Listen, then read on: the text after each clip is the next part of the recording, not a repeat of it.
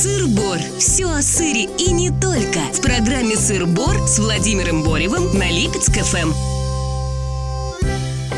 Здравствуйте, я Владимир Борев, и сегодня хотел бы продолжить рассказ о Верещагине, который в XIX веке создавал славу российского сыроделия – 30 лет посвятил он своей жизни этому направлению деятельности. За 30 лет очень многого добился. Создал буквально огромную отрасль хозяйства. И сельского, и пищевая промышленность. Но он занимался еще и транспортировкой сыра, поэтому взаимодействовал с э, Министерством путей сообщения.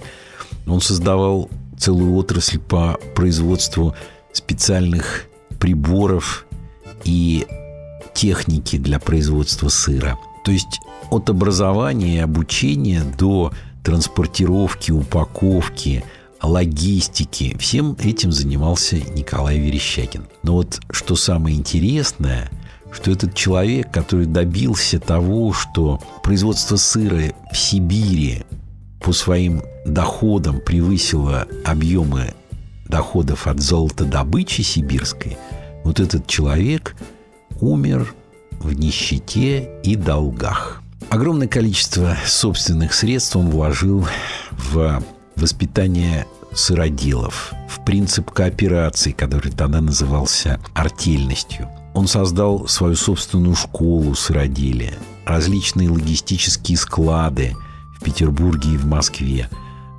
Верещагинские сыры продавались на лондонской бирже – Огромное количество сил, денег, знаний, умения, времени 30 лет своей жизни посвятил Верещагин этой отрасли.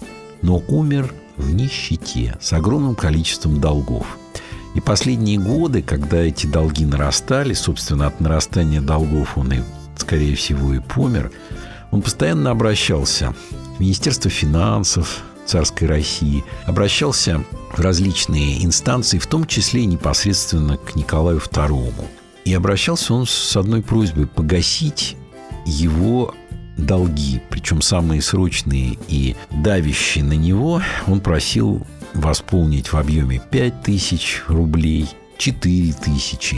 И ему не отказывали, ему все время давали, потому что понимали, что это честный человек, он не берет деньги себе, он просит на дело, а дело очень достойное, дело, которое практически э, из России, страны потребительницы сыра, превратило Россию в страну производительницу, которая, в общем-то, приносила огромную пользу казне – и вот э, экономисты подсчитали, что объемы принесенного дохода в царскую казну от продажи российского сыра за рубеж были громадные, а долги для государства Верещагинские были совершенно крошечные, но, но для Верещагина они стали тяжелыми и практически смертельными. Очень интересно почитать переписку царя и Верещагина. Верещагин просит, царь не отказывает, но говорит, это в последний раз. Очень интересно почитать э, э, переписку Верещагина с Министерством сельского хозяйства, земледелия.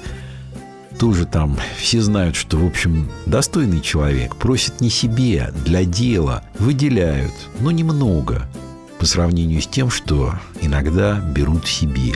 Но Верещагина это, к сожалению, не спасло. А слова о том, что он создал – она до сих пор жива в истории отечественного сыроделия. Грустная история, но, за, но одновременно можно гордиться, что один талантливый человек, нацеленный на хорошее дело, может достаточно быстро, в короткий исторический срок, совершить чудо – чудо, которое называется «Русский сыр на лондонской бирже». На сегодня все. Это был Владимир Борев из деревни Масловка. Сыр-бор. Все о сыре и не только. В программе «Сыр-бор» с Владимиром Боревым на Липецк-ФМ.